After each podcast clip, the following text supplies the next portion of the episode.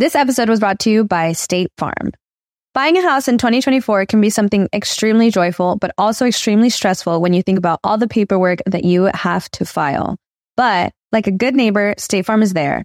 That's a phrase that will help you feel good knowing that you have people who care to help you file a claim or find the coverage for the things that you want to protect. After an accident, you may be worried. Who do I call? What do you do next? I drive peacefully knowing that I have people who have my back. In reality, finding good insurance doesn't have to be something that is complicated to you. State Farm has options to fit your unique needs, which means you can talk to your agent to choose the coverage you need, have coverage options to protect the things you value most, file a claim right on the State Farm mobile app, or reach a real person when you need to talk to someone. Like a good neighbor, State Farm is there. With everyone fighting for attention, how can your business stand out and connect with customers? Easy.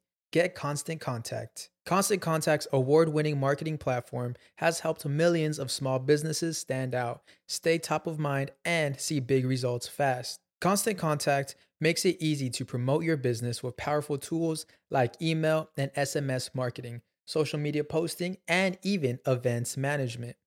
With Constant Contact, you'll reach new audiences, grow your customer list, and communicate more effectively to sell more, raise more, and fast track growth.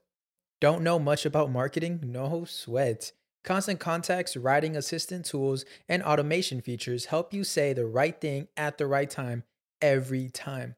Plus, you can send with confidence, knowing your emails are actually reaching your customers thanks to Constant Contact's best in class 97% deliverability rate. I'm a small business owner and I believe that this is a great tool for other small business owners. In small businesses, you need to create a team. And if you're starting by yourself, Constant Contact can be the team that you need. Tackle any challenge with Constant Contact's expert live customer support. Plus, everything's backed by the 30 day money back guarantee. So get going and start growing your business today with a free trial at constantcontact.com. Just go to constantcontact.com right now. Constant Contact, helping the small stand tall. ConstantContact.com.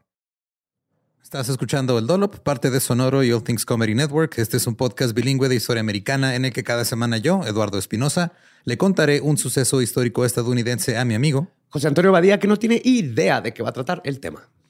Eh, curiosamente, cuando estaba haciendo este, me estaba corrigiendo José, bueno, Joseph a José. Ajá. Ahorita que estoy leyendo el intro aquí dice que te llamas Joseph Antonio Badía. güey. Yes. Después me dicen Joe. Ajá, ahorita llegaremos a por qué estaba corrigiendo yo José a Joseph. All right. El agua con radio funcionó bien hasta que se le cayó la mandíbula. ¿En qué ojo me pongo el parche? Malditos salvajes incultos. Pagaba 25 centavos a los niños de la localidad por cada perro o gato que le llevaran. No, espérate, ¿qué? El parque se hizo consciente. El parque probó la sangre, güey. Ahora necesitaba- ¿De qué se va tan... Lo bueno es que nada más te trabas cuando lees, ¿verdad? Sí, sí, sí. –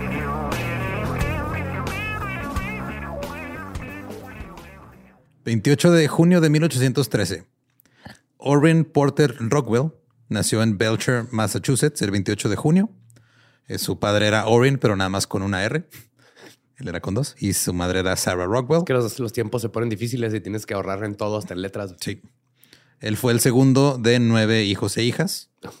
Cuando tenía cuatro años, la familia se mudó a Palmyra, Nueva York, 15 kilómetros de lo que se convertiría en la casa de las hermanas Fox y el distrito ardentísimo, que hemos hablado un poco de eso, de que es cuando salieron un chingo de religiones nuevas. Ocurrió el segundo gran despertar y había chingos de religiosos de metodistas y bautistas principalmente. En 1819, una familia de apellido Smith se mudó a la granja que estaba enseguida de los Rockwell.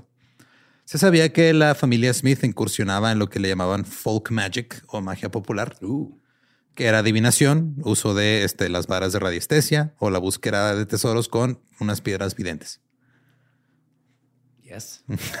Te me caes viendo, pero todo eso funciona. bueno, la- las varas esas todavía las usan en ranchos. Así que yo no sé. Si llego a comprar un rancho y busco agua, yo sí lo voy a hablar uno de esos tipos. Eh, se supone que esta piedra vidente era una piedra transparente que usabas para ver como una bola de cristal o era una piedra con agujeros nomás para ver. Y eso te decía dónde estaba el tesoro. ¿Todo bien ahí? Ok. Sí, ya tengo mis limitaciones en creencias. El abuelo, el padre y la madre de la familia Smith informaron haber seguido visiones y sueños religiosos que tuvieron, aunque no pertenecieran a ninguna iglesia en específico. Un crítico contemporáneo lo describió como, cito, perezosos, indolentes, ignorantes y supersticiosos, que tenían una firme creencia en fantasmas y brujas, que adivinaban el futuro, que pretendían creer que la tierra estaba llena de tesoros escondidos enterrados ahí por el capitán Kido los españoles, siendo miserablemente pobres y no muy dispuestos a obtener una vida honesta mediante el trabajo. Las energías de sus mentes parecían estar principalmente dirigidas a encontrar dónde estaban escondidos estos tesoros y en la mejor manera de adquirir su posesión. Pero uff, en las fiestas han de ser lo mejor. Ahora, a la edad de tres años, eh, Rockwell y su familia se mudaron a una granja en Manchester, en Nueva York, y a la edad de 10 años se rompió la pierna. El médico que lo trató, lo trató mal y lo dejó con una pierna 5 centímetros más corta que la otra y una cojera de por vida. Es un chingo. Sí, güey. En ese momento se esperaba que todos los jóvenes se unieran a la milicia local o se dedicaran a la agricultura, pero debido a su cojera, el joven Porter no era un candidato para ninguna de las dos, lo que provocó que otros niños se burlaran de él. Eh, porque su cojera le hubiera impedido arar la tierra derecho, le estaría arando en Puro círculo. Lo que Estaba pensando, no lo quería decir. Sin embargo, había un niño de la granja vecina de los Smiths que se llamaba Joseph, que también tenía una cojera permanente debido a una infección ósea. Por favor, dime que era en el otro pie y juntos. No sé si era el otro pie, pero juntos iban caminando, Derecho. eh, iban caminando ligeramente hacia la derecha del horizonte. Y a pesar de que Joseph era ocho años mayor que Porter, los dos formaron un vínculo instantáneo. Al igual que su padre, Joseph Smith tuvo su primera visión a principios de la década de 1820. No mames. Cito. Vi una columna de luz exactamente sobre mi cabeza, por encima del brillo del sol, que descendía gradualmente hasta caer sobre mí. Cuando la luz descansó sobre mí, vi dos personajes cuyo brillo y gloria desafían toda descripción, de pie sobre mí en el aire. Uno de ellos me habló llamándome por mi nombre y dijo, señalando al otro, Este es mi hijo amado, escúchalo. Es ese Joseph Smith. ¿Este es el Joseph Smith? Ese Joseph Ya sé Smith. dónde va esto. Yes. Yo Joseph. de la piedrita lo sospeché. Joseph y sus padres consideraron este un evento fundamental en la historia de la humanidad, que era superado solo por la muerte y la resurrección del mismísimo Jesucristo. Nada más. Nada más. No, Egipto, Era los... Joseph Smith, Jesucristo y nada. Y ya. no y el, nada y más el arriba. iPod, el primero. Cuando era niño, Porter escuchaba con entusiasmo las conversaciones entre sus padres y los padres del profeta Joseph Smith y solía rogar a su madre que le permitiera sentarse y mantener encendida la antorcha de pino para escuchar al joven profeta mientras hablaba de sus visiones, de los ángeles y de un libro de oro. Estaba tan convencido de las historias de su amigo que Porter trabajaba todos los días, después de las tareas del campo, recogiendo bayas y cortando leña a la luz de la luna, dando todo su dinero al profeta para ayudarlo a imprimir el libro del mormón. O sea, Porter fue básicamente su primer discípulo. Fui su editor y promotor. Porter era analfabeto y nunca pudo leer el libro. Eso es tener fe, güey. O Sí, sea, de- sí, exactamente. No sé qué chingado viene aquí, pero toma todo mi dinero.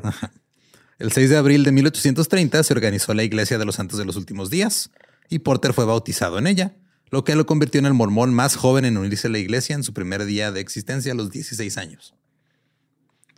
La persecución siguió de cerca a la nueva iglesia, lo que llevó a sus seguidores a mudarse regularmente. Primero se fueron a Kirtland, Ohio.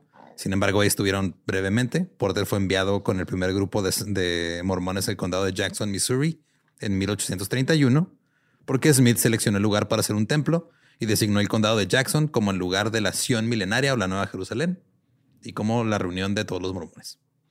Así nomás. Sí, dijo, ah, aquí en Missouri ahí es. Ahí va a venir este Dios Mandó otra a. Porter. Busca un lugar que se llama Missouri, Porter. Ajá, y Porter fue de Simón, yo voy. Aquí es. Sí. ¿Seguro que era ahí o te fuiste poquito de lado? Los mormones llegaron en masa a Missouri. Había más de mil en cuatro asentamientos, lo que empezó a preocupar a los que vivían ahí. Mucha gente se había mudado a Jackson, Missouri para estar evitando todas las pendejadas de los religiosos nuevos y ya habían sido alcanzados por ellos. ¿Y por cuáles? Ciertamente no estaban de acuerdo con lo que consideraban una religión nueva y extraña. Los lugareños consideraban a los mormones antiestadounidenses. También los acusaron de manipular esclavos y les preocupaba que se aliaran con los indios. Ahora, el mismo Porter, a medida que iba creciendo, se convirtió en un mormón peculiar, porque disfrutaba de tres actividades que estaban condenadas por los mormones. Beber, usar tabaco y maldecir. Oh. Eran sus tres pasatiempos. De los míos en ese, en ese estado. También se sabía que con frecuencia roncaba muy fuerte durante los servicios del templo y esto nada más este, entretenía a los que iban a los servicios. Chinga madre, ¿dónde está mi café y mi pisto? Los Rockwell estaban cerca del río Big Blue Branch y Porter operaba un ferry en el Big Blue River con su padre. Su hogar era la casa del dueño del ferry, ahí vivían. Y este, este río desembocaba en, en el río Missouri en el condado de Jackson. Y fue aquí donde a los 19 años Porter conoció a Luana Bibb. Los dos se casaron y los casó el mismísimo profeta Joseph Smith. Wow. Otra vez vino la persecución, pero esta vez al estilo Missouri. Turbas atravesaron las aldeas mormonas quemando casas y matando gente. Ay, cabrón. Fue durante el primer ataque que Porter y su padre fueron asaltados por una turba en su ferry. Y poco después de que naciera su primer hijo, Porter regresó a su casa un día y encontró a su esposa sentada sobre un montón de escombros. Es lo único que le dejaron. Ajá. Llegó una turba, desmadró la casa, desmadró todo lo que había dentro de la casa y nomás dejaron a su esposa y a su hijo ahí sentados arriba del, del escombro.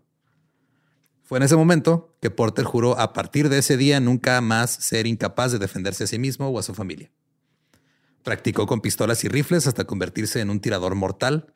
E incluso modificó sus pistolas, les recortó los cañones, les limó los guardamontes para poder dispararlas más rápido. O sea, ya les quitó el trigger guard para nomás sacarla y disparar en chinga. También este, en ese momento hubo una división en la iglesia, que digo, ya hemos hablado de los mormones aquí, que cada rato se subdividen en diferentes ramas. Eh, varios líderes eclesiásticos de alto rango fueron excomulgados y las cosas estaban tensas, tanto en la iglesia como con los lugareños que vivían ahí donde estaban estos güeyes asentados. Ahora, el profeta Smith organizó un grupo de hombres para obedecerlo, ya sea a la buena o a la mala. Primero se llamaron a sí mismo las hijas de Sión, Ajá. pero luego se les hizo muy femenino y dijeron, vamos a mejor a llamarlos los hijos de Dan. ¿Quién chingados es Dan? Pues, este, no sé, pero pues ahí estaba el güey y ya era, formaron su propia policía, básicamente, que eran los Danites o los Danitas. Ahora, se cree que Porter era uno de los líderes de los Danitas. Cuando los habitantes de Missouri se enteraron de esta policía secreta, se indignaron y así comenzó la Guerra Mormona de 1838. A veces a esta guerra se le llama la Guerra Mormona de Missouri para diferenciarla de la Guerra Mormona de Utah y la Guerra Mormona de Illinois. Wow. los hijos de Dan, Marco, están peleándose con los hijos de Tyson, quienes no quieren a los hijos bastardos de la Inmaculada Georgina. Y tenemos un desmadre aquí, caballeros. Y es que es un desmadre porque sí, o sea, también cuando se fueron subdividiendo los mormones, pues unos estaban en guerra con otros güeyes y luego consigo mismos y era un desmadre. Entonces, si tú estabas en contra de los mormones, no sé si preguntabas primero de qué rama específica eran para ver si les disparabas o no. güey. Esta es la fregada que cualquiera en cualquier momento se convirtió en profeta. Les faltó ahí cerrar ese pequeño, esa cláusula. Los mormones estaban hartos de tanta persecución. Sidney Rigdon declaró que los santos de los últimos días ya no serían expulsados de sus hogares por la persecución externa o la disensión interna, y que si los enemigos volvían a expulsar a los mormones, cito, esa turba que viene sobre nosotros para perturbarnos deberá ser entre nosotros y ellos una guerra de exterminio, porque los seguiremos hasta que se derrame la última gota de su sangre, o de lo contrario tendrán que exterminarnos, porque llevaremos a la guerra a sus propias casas y a sus propias familias, y una de las dos partes será totalmente destruida. Porque a eso se refería Jesús cuando dijo ámense los unos como a los otros. Claro, vamos a matarnos hasta que ya no exista uno de nosotros. Todos. Porque si nos amamos, a putazos, aparentemente. Los danitas empezaron a tener una reputación bastante notable. El Sacramento Daily Union, el 16 de noviembre de 1857, publicó, cito, Estos son los danitas, como ahí se les llama. Pero en realidad son un grupo de ladrones y vagabundos de todas partes de la tierra, fugitivos de la justicia, degolladores, asesinos, siempre listos para ejecutar la voluntad de quienes tienen autoridad sobre ellos, no importa en qué medida o cuán caprichoso el motivo. En resumen, son demonios con forma humana que se regodean con admiración en el flujo de sangre y se regocijan en la agonía humana infligida por sus propias manos despiadadas. Era la Mara Salvatrucha. Básicamente, pero eran mormones. Ajá. Pero con calzones mágicos. Un danita dijo, cito, si Joseph Smith me dijera que matara al presidente Van Buren, inmediatamente comenzaría y haría todo lo posible para asesinarlo y dejar que las consecuencias sean las que sean. Y Joseph Smith, no, güey. Así es. No, espérate, güey. Estás, Bájale. bájale. tantito, güey, Estás no intenseando un chingo. Obviamente comenzaron los combates. Los danitas comenzaron a luchar contra los de Missouri.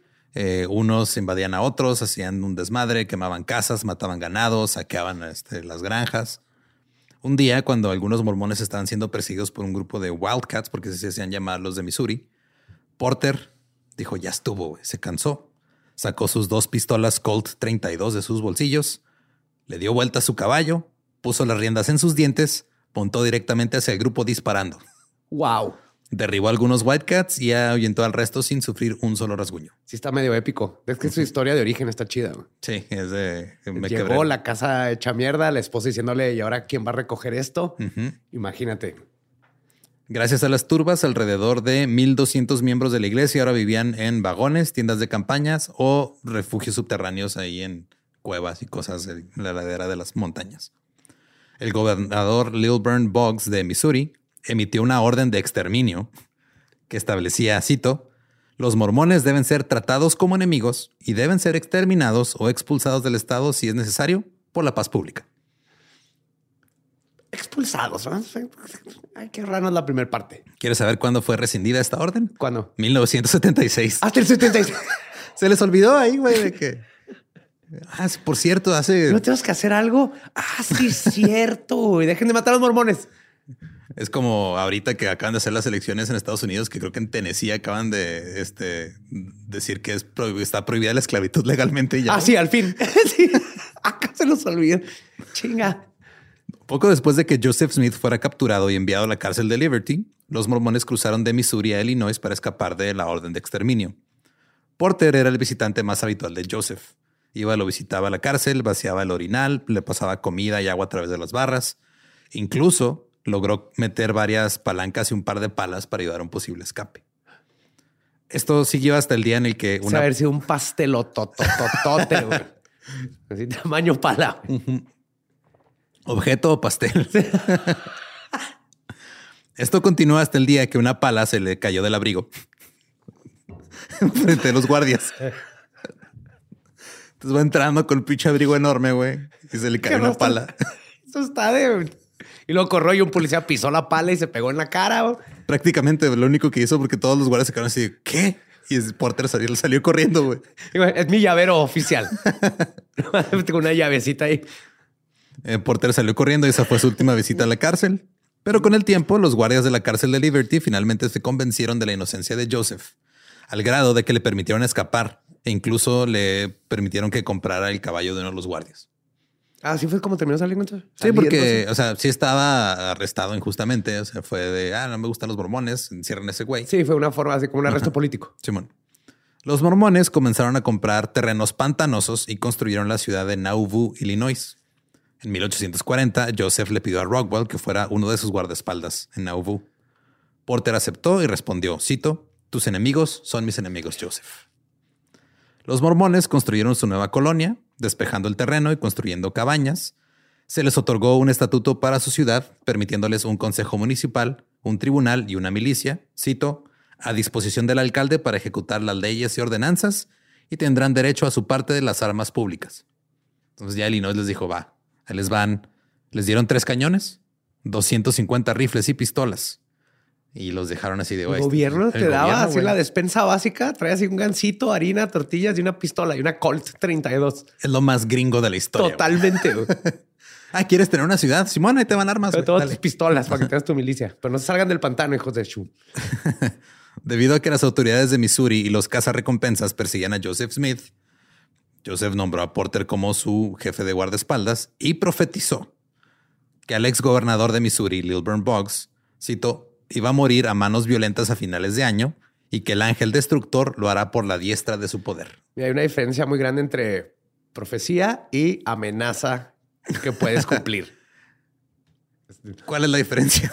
Mi profecía, Lolo, es que en esta semana vas a recibir un bachón en la cabeza. Sí la veo venir, la neta. En febrero de 1842, dos años después de que el gobernador Boggs dejara el cargo, Porter viajó de regreso a Independence, Missouri con su esposa que estaba embarazada de su cuarto hijo, porque quería visitar a sus padres allá. Porter consiguió un trabajo eh, trabajando en un establo con caballos bajo un nombre falso, James Brown.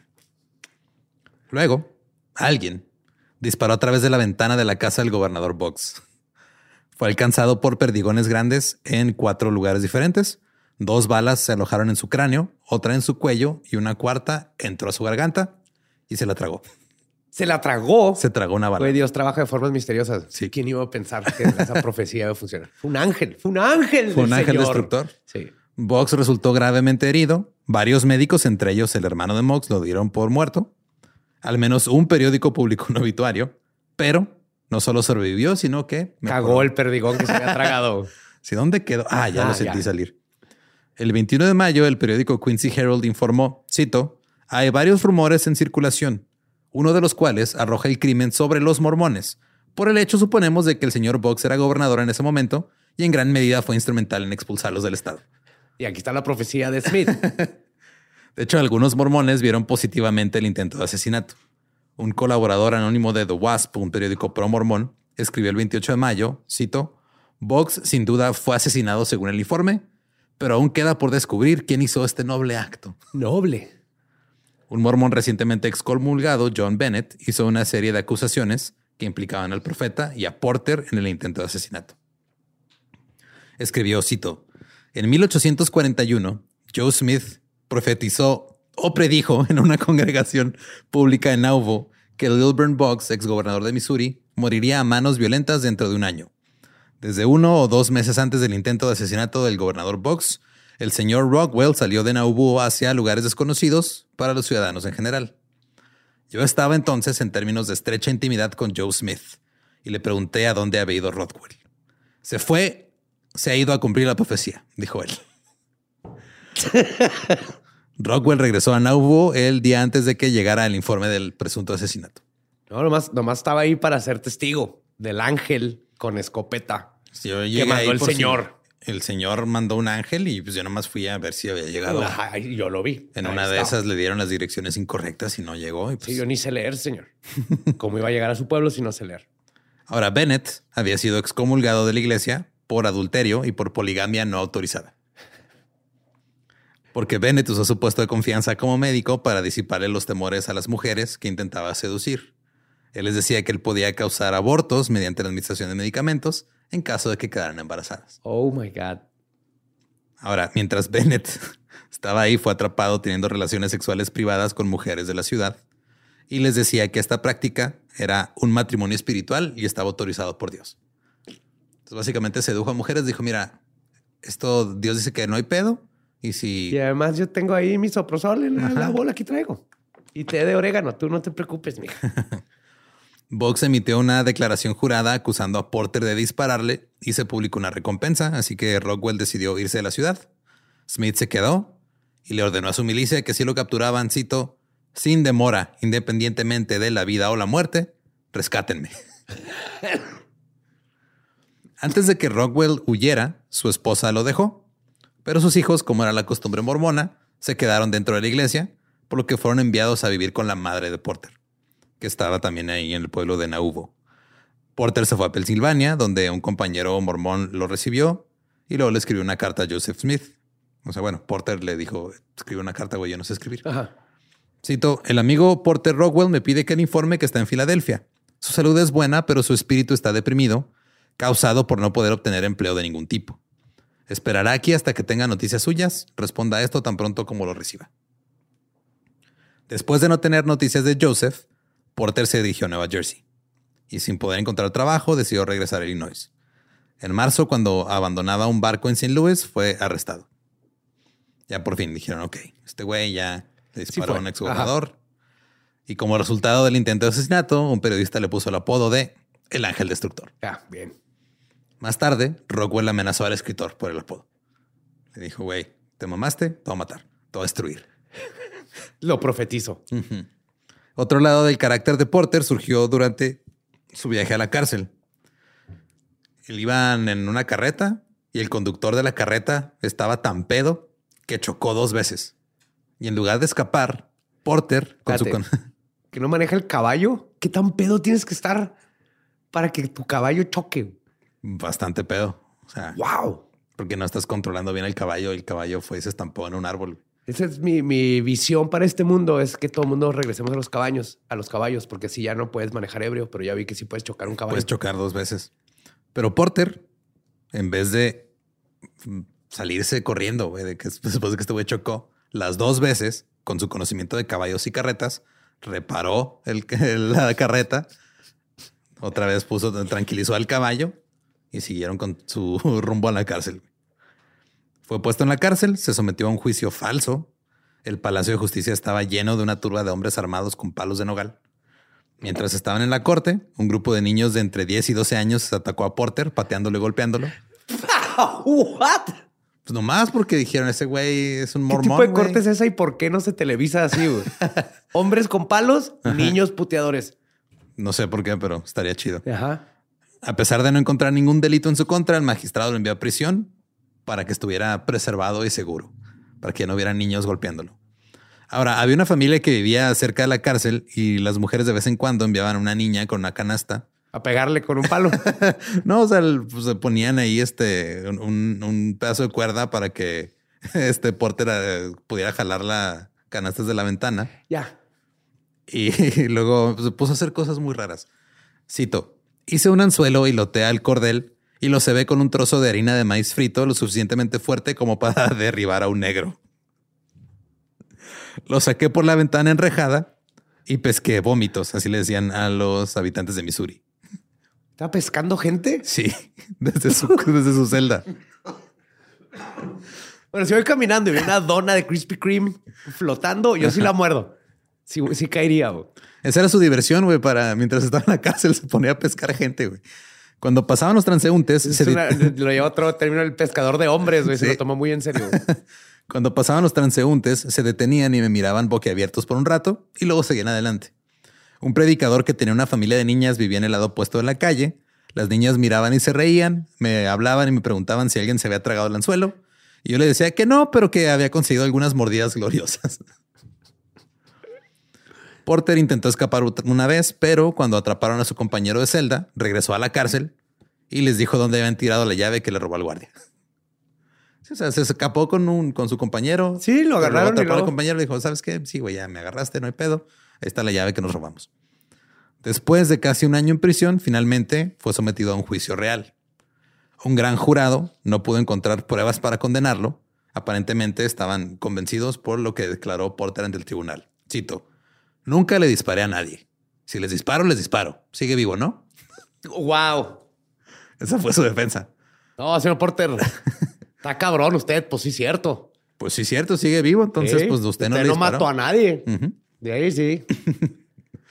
Sin embargo, fue declarado culpable por el intento de fuga de la cárcel y sentenciado a cinco minutos de prisión en la cárcel del cierto. condado. Sí, Y tu tiempo empieza y ya. Fueron los cinco minutos de pescar más gente. ¿Cinco minutos se puede? aparentemente, o se podía. Fuera de la cárcel y con los zapatos hechos garras porque tenía un año en la cárcel. Tuvo que caminar la mayor parte del camino desde Missouri hasta el pueblo de Nauvoo. Sus pies se aliviaron un poco cuando contrató a un hombre por 75 centavos para que lo cargara durante tres días.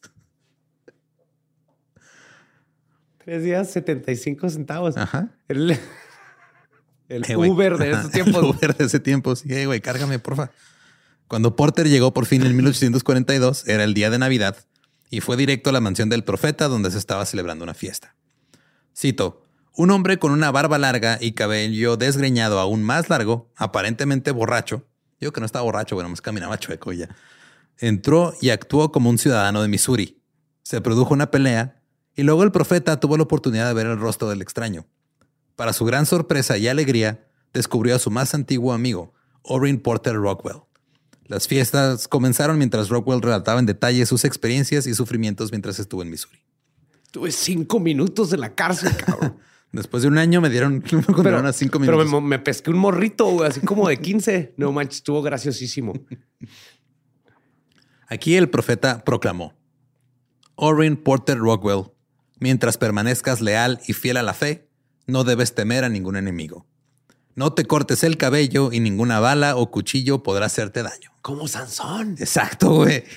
Eres el Sansón mormón. Pero me encantó que como cliché llegó así todo arrapastroso con barba. Lo que digo, ¿qué pasa si no te sale la barba y estás en un coma? ¿Cómo sabes que llevas como 10 años en coma? Si no tienes la barbota así. Las mujeres, ¿cómo saben que tienen 10 años en coma? Calendarios. Digo. ¿Puedes continuar con la historia? Claro. Esta profecía del Sansón mormón vendría a inspirar su propio folclore para los periódicos. Eh, Porter ya era el ángel destructor del mormonismo, jefe de los danitas, y era considerado como, cito, uno de los asesinos más agradables que jamás haya conocido. Y pescador de hombres. Claro. Les faltó ahí. Sin embargo, esta profecía y este título del Sansón mormón no hizo nada por la voz de Porter, porque era naturalmente muy aguda y cuando se emocionaba se elevaba a un falsete muy alto. Algunos llamaban. Algunos llamaban su voz un chirrido desconcertante. Porter se instaló en Nauvoo durante algún tiempo y puso un salón en la mansión de Joseph Smith. Puso su propio bar ahí. ¿Bar? Ajá. Pues que digo, o sea, los mormones. no era ilegal la beer, entonces. Ah, para Porter no. Y para los altos mandatarios épico de la iglesia tampoco. Ajá. En 1844 hubo una ruptura entre Joseph Smith y algunos de sus colabora- colaboradores más cercanos. Smith los excomulgó. Los hombres publicaron un periódico en el que se hablaba mucho de la poligamia. A respuesta de esto fue Smith a destruir la prensa de este periódico. Esto no fue bien recibido. Se movilizaron milicias. Al final, Joseph Smith II y su hermano Hiram Smith fueron arrestados por traición. Luego fueron asesinados por una turba mientras estaban bajo custodia en la ciudad de Carthage, en Illinois. En 1846 las tensiones alcanzaron su punto máximo y en 1848 las turbas quemaron el templo de los santos de los últimos días en Nauvoo, Illinois. La muerte del profeta convirtió a Porter, ahora conocido como Old Port, en agresivo, incluso beligerante. Abandonó a su primera esposa e hijos, luego se llevó a punta de pistola a la esposa de Amos Davis, ¡A la madre! esto sucedió en una taberna que era propiedad de Davis y en la que Porter había estado como quedándose ahí unos días. La nueva pareja se fue y en dos meses llegó al templo de Nauvoo escoltado por la señora Davis y tres días después su primera esposa fue dada a Alpheus, a Alpheus Cutler en el mismo templo. Entonces fue ahí un intercambio swinger, pero en un templo. Y sin el consentimiento de las mujeres. Claro, pues, no existía el consentimiento en esa época aparentemente. Claro. En el caos que siguió a la muerte del profeta, los mormones se metían en pedos con gente que no eran mormones. Estaban peleándose por todos lados. Por un lado está el profeta con su isla allá en otro lado, güey. Hay un chingo de gente. Entonces, el 16 de septiembre de 1845, el alguacil del condado de Hancock, Illinois, nombró a Rockwell como un oficial.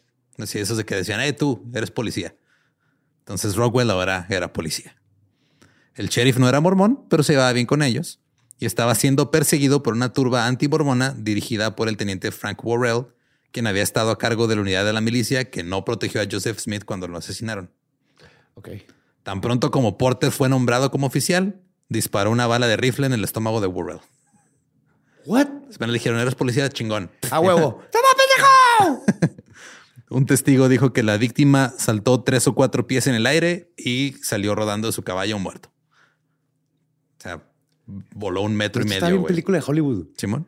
Desde la, la historia de origen, Desde la cómo- barba. De cómo le dio vuelta a su caballo. al güey. De- le dispara y sale volando. No faltó que atravesara una ventana y llegar a John McClane. Ahora, este incidente no hizo nada para mejorar las relaciones entre los mormones y sus adversarios. No sé por qué. No, ni yo, ni yo. Unos días más tarde, una turba de mormones capturó a un hombre sospechoso de quemar casas de los mormones y lo castraron, le cortaron la garganta, le cortaron una oreja y le dispararon unas dos o tres veces. En ese orden, Ah, no sé. Pero pues supongo que primero le... Lo castras, ¿no? Primero lo castras, luego le Luego cortas. orejas. O sea, es que no sé si te vas como de abajo hacia arriba, de arriba hacia abajo, random, o primero le disparas. Yo creo que si no haces lo primero antes de dispararle, guay. ¿Cuál es el punto? Los mormones se dieron cuenta de que tenían que mudarse de nuevo para evitar ser perseguidos otra vez. El sucesor del profeta Joseph Smith fue Brigham Young, Ah, yes. quien declaró que Dios lo inspiró a reunir a su pueblo y dirigirse al oeste, al estado de Utah. Porter aceptó ser guardaespaldas del nuevo profeta Y cuando los mormones iniciaron su éxodo, se le encomendó la importante tarea de llevar mensajes entre los que estaban en camino y los que aún no se habían ido. Entonces era de tú vas a regresar al, al pueblo a avisarles qué está pasando. ¡Ya damos ayuda, güey! ¡Vamos bien allá! La lógica parece haber sido que pues, iba a ser difícil que detuvieran a Porter en el camino porque pues, el güey le disparaba todo lo que se moviera. Ajá. Mientras entregaba un mensaje, Old Port fue capturado. Y cuando el alguacil de Illinois lo registró, empezó a buscar. Descubrió que Old Port tenía suficiente armamento para disparar 71 rondas de pistola antes de tener que recargar. La ma- Haciendo cuentas, eran 6, 8. Ajá. Tenía entre 10 y 12 armas a bordo, cargadas, con sus baquetas, con perdigones. O sea, traía más o menos como entre 18 y 20 kilos de armas. Vato ya era Robocop. sí. Y Port lo que hizo fue intimidar a los testigos y salir libre. Así que Porter se convirtió en uno de los pioneros que Brigham Young trajo consigo para buscar el nuevo sitio de la nuevación. ¿Qué hace Utah? Ajá. Port hizo gran parte de la caza y la exploración en el viaje porque pues, era el más capaz. Y durante ese viaje, algunos indios Crow robaron 50 cabezas de ganado de los mormones. Port salió solo y recuperó ocho de las vacas Holy. directo de los Crow y regresó ileso. Durante el principal éxodo mormón, a los viajeros se les asignaron tareas específicas. Por ejemplo, William Clayton fue designado el escribano de la compañía y se esperaba que registrara una descripción precisa del viaje y la distancia que recorrieron cada día. Ajá.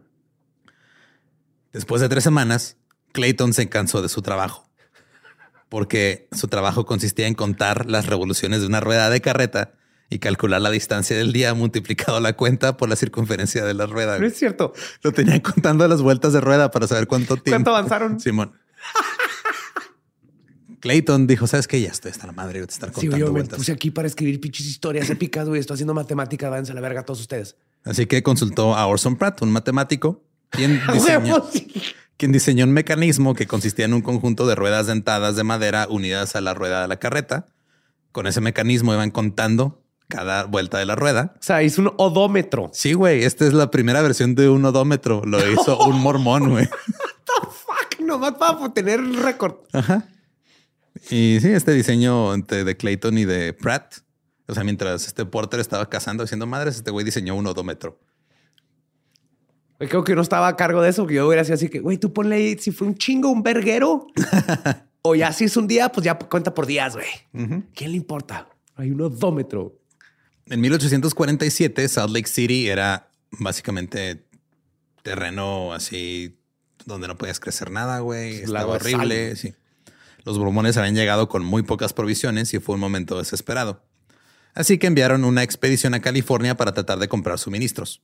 Porter fue el que estaba liderando esta Claro. expedición, la cual fue completamente mal planeada, salió mal y desperdició dinero sin aportar prácticamente nada en términos de comida. Bien, perdón, no hay comida, pero ya tengo 62 pistolas nuevas. Si nos atacan, te compré un tanquecito. No hay comida, pero sé exactamente cuánto, cuánto camino hicimos, cuánto recorrido. Ajá, y pesqué a un crow. Porter se separó del comandante de la expedición para hacer otra expedición a California para recolectar los diez- diezmos de los mormones de allá para poder comprar comida.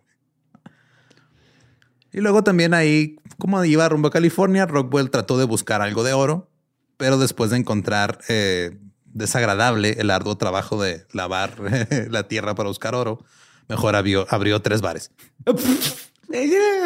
Sí, porque aprendió rápidamente que los mineros no eran tacaños cuando se trataba de alcohol. Claro. Cuando Old Port transportaba whisky desde Sacramento en un tren de mulas, llegaba a la cima de una colina sobre la ciudad y tocaba una corneta. Luego su compañero en la taberna disparaba un tiro al aire.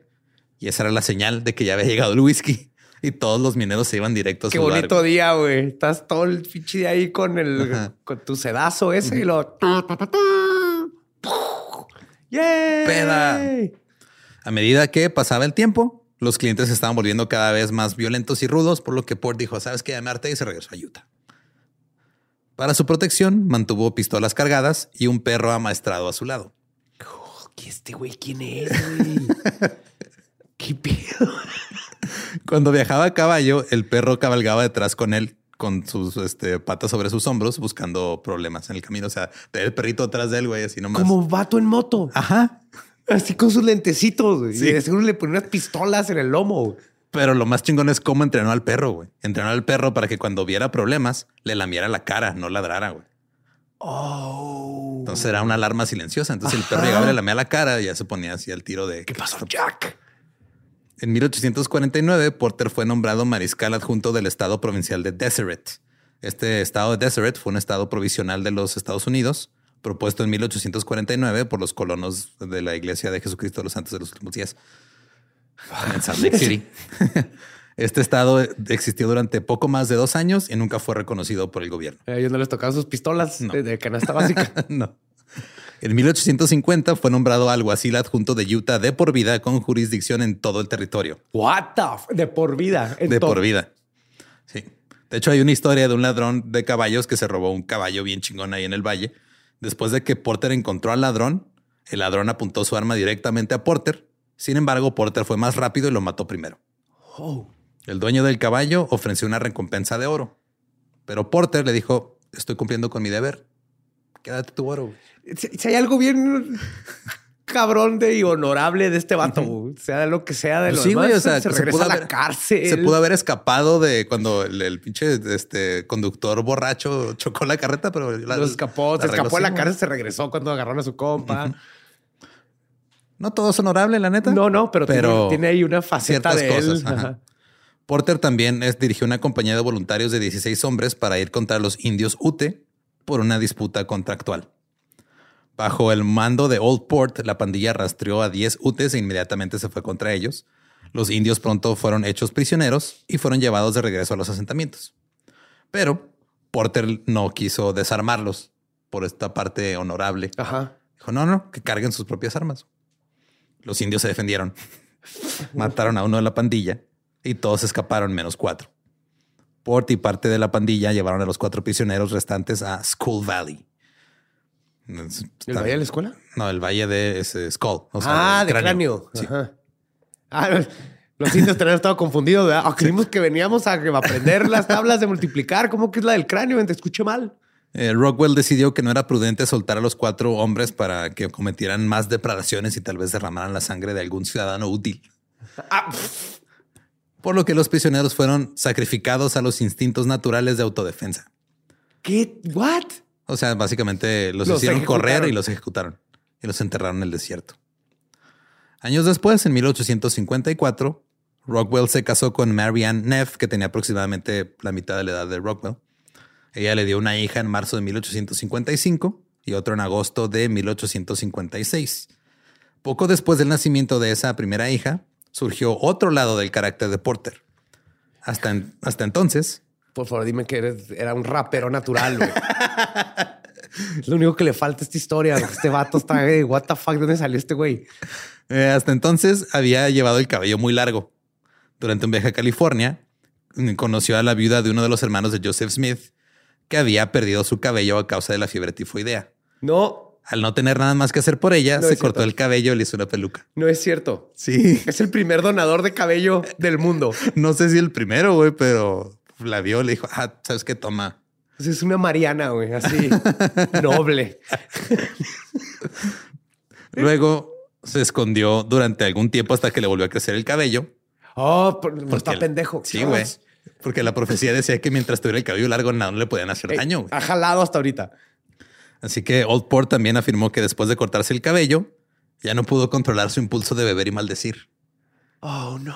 Entonces, cuando traía el cabello corto, se volvió bien pedo y bien grosero. ¿Dónde está mi pinche cerveza, güey?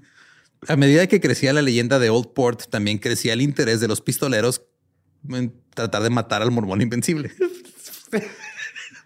Ahora, según una- un- unos informes, una vez él esquivó el fuego rápido de varios forajidos y luego les regresó el fuego con una precisión mortal. Un testigo recordó, cito, cuando el humo se disipó, se sacudió como un gran oso peludo y varias balas de pistola de varios calibres cayeron de los pliegues de su abrigo casero que no le quedaba bien. En otra ocasión, un joven pistolero lo sometió y le dijo, di tus oraciones. Rockwell le respondió, no intentarías dispararle a un hombre sin la tapa de tu pistola, ¿verdad? porque era común que pues, se les caía la tapa a las pistolas viejas. La tapa, o sea, el, martillo, pues la. Sí, sí, sí. Y no me digas que cayó. Ajá, y el güey volteó a ver su pistola y en eso Porter le disparó. Esto es John McClane, güey. Es, hey, no me puedes disparar con el seguro puesto, se distrae, pum, y lo ándale, estúpido. Así es. Entonces el pistolero cometió el error de voltear a ver a su arma. Old Port básicamente le disparó, pues traía un arma escondida en su bolsillo y Sacó la oreja. Se deshizo una trenza y sacó una pistola. Un día, un irlandés chaparro y muy borracho de nombre Flanagan. Yes. Abordó a Rockwell en la calle y le preguntó, ¿eres Port Rockwell? Cuando Rockwell dijo que sí, Flanagan respondió, cito, bueno, entonces, por Dios, eres el hombre cuya ropa interior repele balas. Y Dios me ha llamado para ponerlo a prueba. Es una revelación, ¿entiendes? Por decirlo según los mormones. Flanagan sacó una pistola, la metió en la boca de Rockwell y el irlandés pedísimo empezó a decir un chingo de cosas sobre Porter, sobre la fe mormona. Básicamente se aventó un soliloquio de 10 minutos y Porter aguantó ahí este, los 10 minutos hasta que el, borracho este, se distrajo y nomás lo, se lo quitó y huyó. ¿No lo mató ni nada? No. Estaba borrachín. ¿Qué está pasando?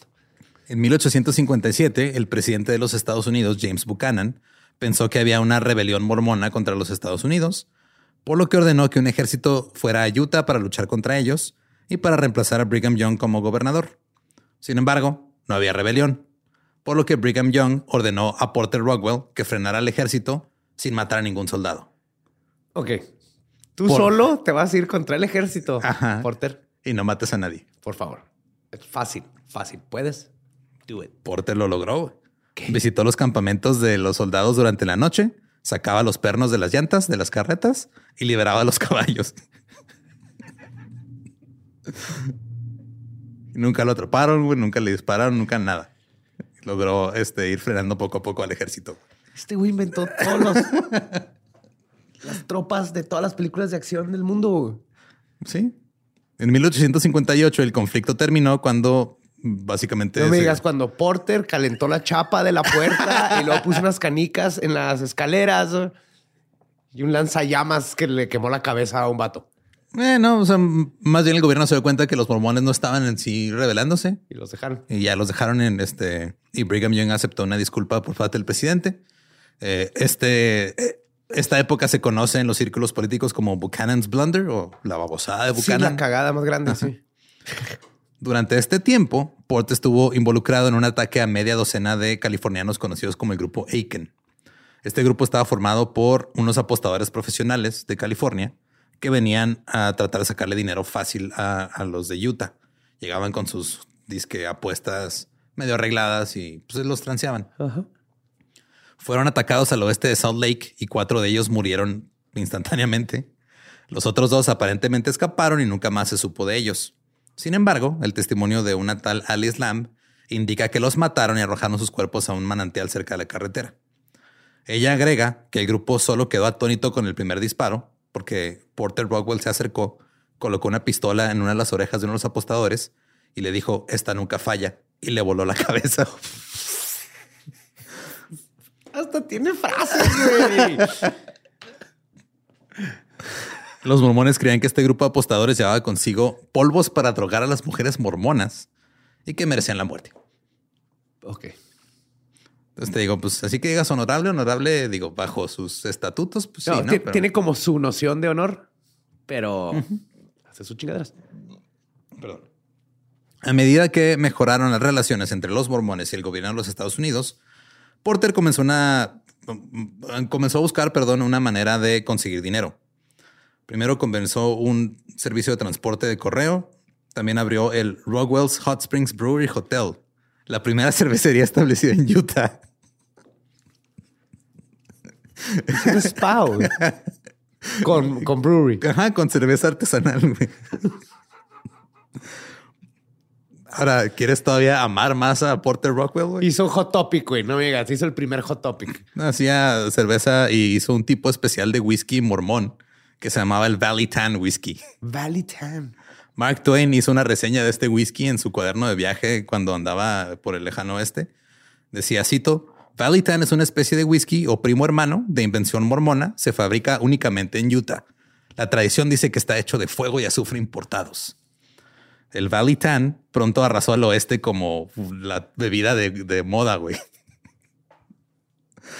Este Twain y Rockwell este, la pasaban eh, borrachos con el eh, pinche Valley Tan y. Mark Twain lo conoció Sí, güey. y pisteaban juntos. Sí. Y Port vendía su whisky a un dólar la botella y se estaba de buen humor mientras este, se las vendía a los que llegaban ahí a su brewery diagonal spa, diagonal. Hot topic. Eh, se ponía a contarles historias a los que llegaban ahí a su bar de cuando se peleaba con la gente. y- Cuando pescaba hombres, cuando Sí, inventó la frase GPKA motherfucker. Ahora, la fama de Porter como un hombre de montaña atrajo al explorador Richard Francis Burton hacia él.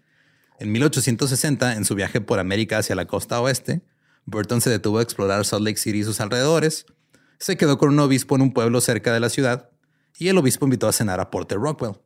Porter mandó traer una botella de Valley Tan Whiskey y él y Burton bebieron este, toda la noche con Porter describiéndole qué camino debería tomar para llegar a Sacramento y cómo mantenerse seguro. Mira, forma fácil estás por este camino. Yo lo sé porque volé un F-14 y vi que el camino es por acá. Yo te lo recomiendo. Salud.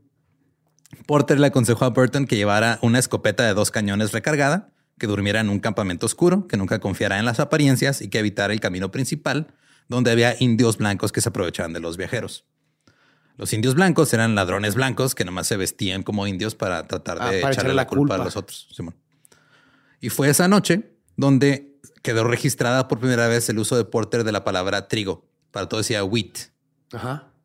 Eh, mientras estaba Burton viviendo con Porter, decía que a cada rato lo escuchaba decir wheat, pero lo usaba como una, o sea, era como su frase para todo. güey. De hecho, la frase completa era eh, como trigo viejo en el molino. O sea, esto está bien fácil como trigo. Like o sea, old wheat. Simón. Y este, básicamente todo, o sea, usaba wheat como decir cool. Entonces decía trigo para todo. En 1862, Porter desempeñó un papel integral en lo que se conoce como la masacre de Bear River. Ah, que me hace decir, sacó merch con camisas que sean wheat. Casi, casi. Eh, Porter conocía la ubicación del campamento indio de los Shoshone y, según los informes, condujo unidades de caballería del segundo regimiento de caballería de California a su ubicación.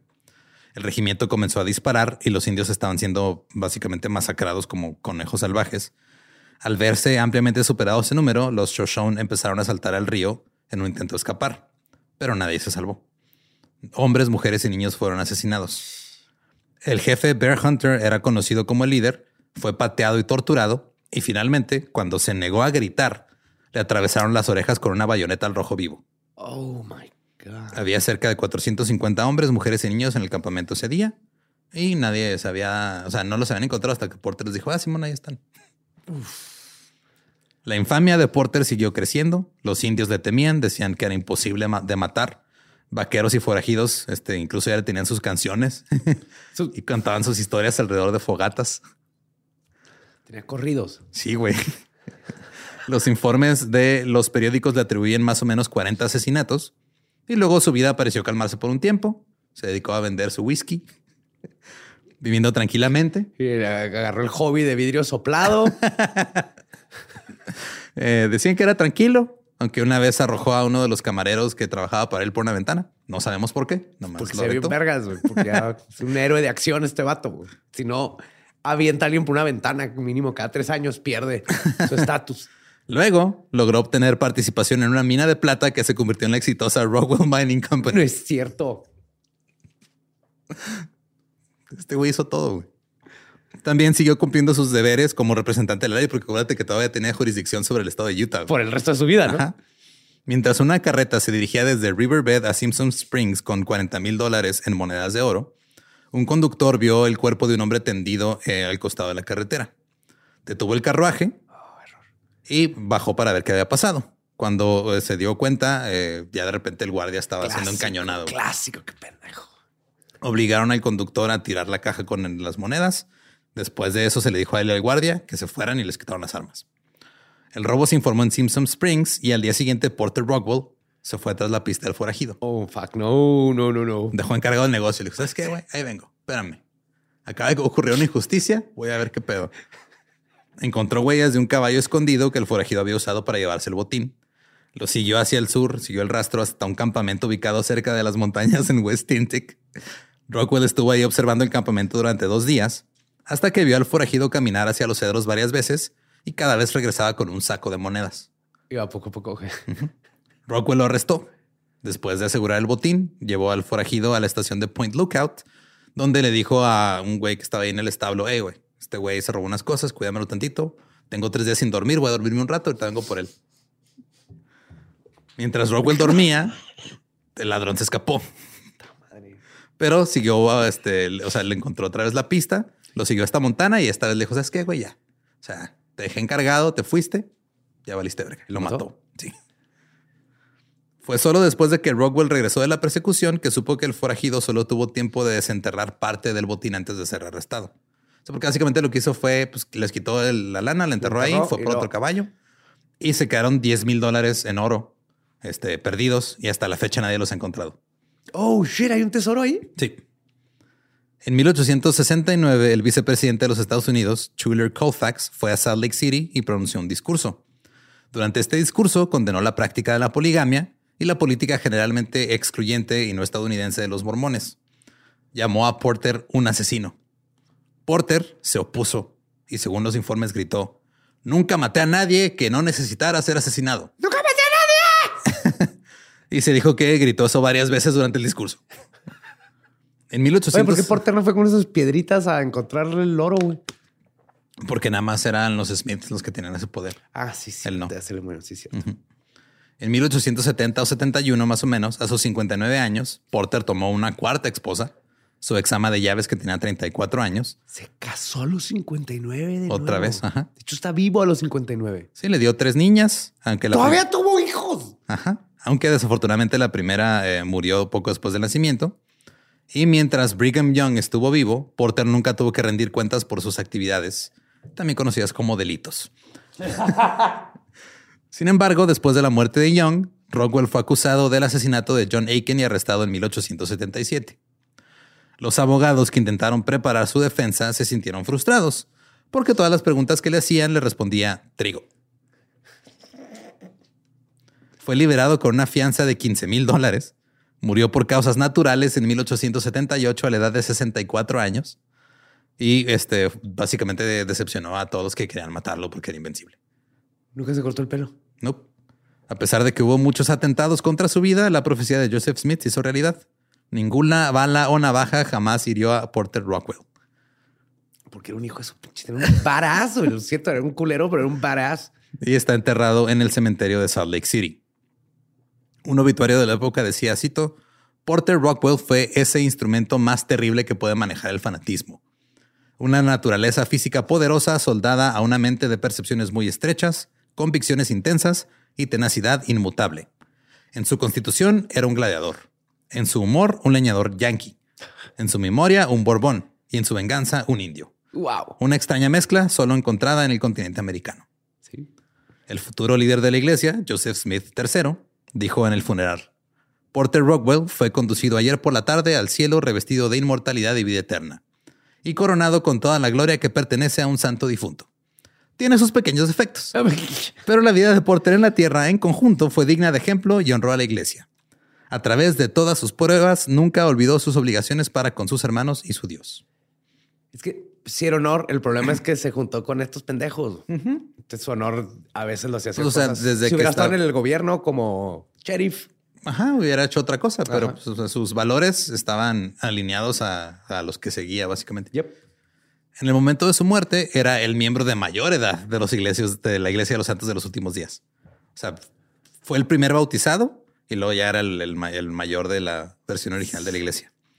Una de sus viejas sillas de montar se exhibe en el Museo Hutchings.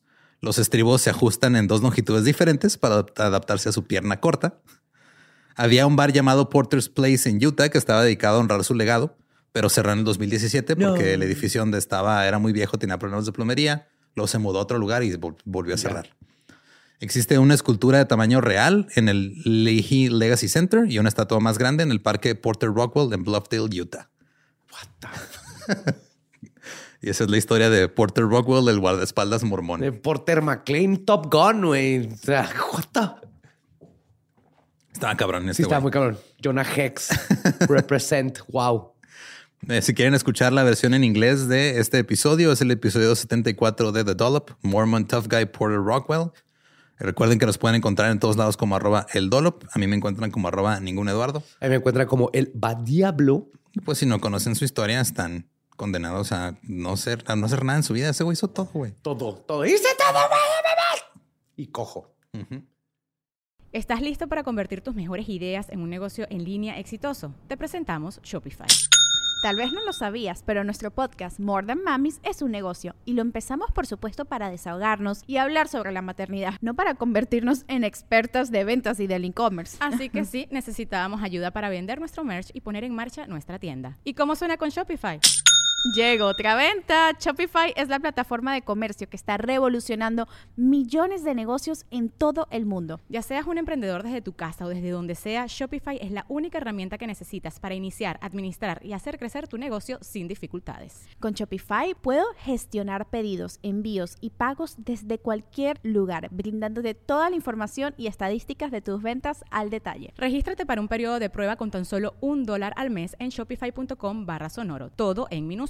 Ve a shopify.com barra sonoro para llevar tu negocio al siguiente nivel. Shopify.com barra sonoro. Okay, round two. Name something that's not boring. A laundry? Ooh, a book club. Computer solitaire, huh? Ah, oh, sorry, we were looking for Chumba Casino. That's right. ChumbaCasino.com has over 100 casino style games. Join today and play for free for your chance to redeem some serious prizes. ChumbaCasino.com. No purchase necessary. Full prohibited by law. 18 plus terms and conditions apply. See website for details.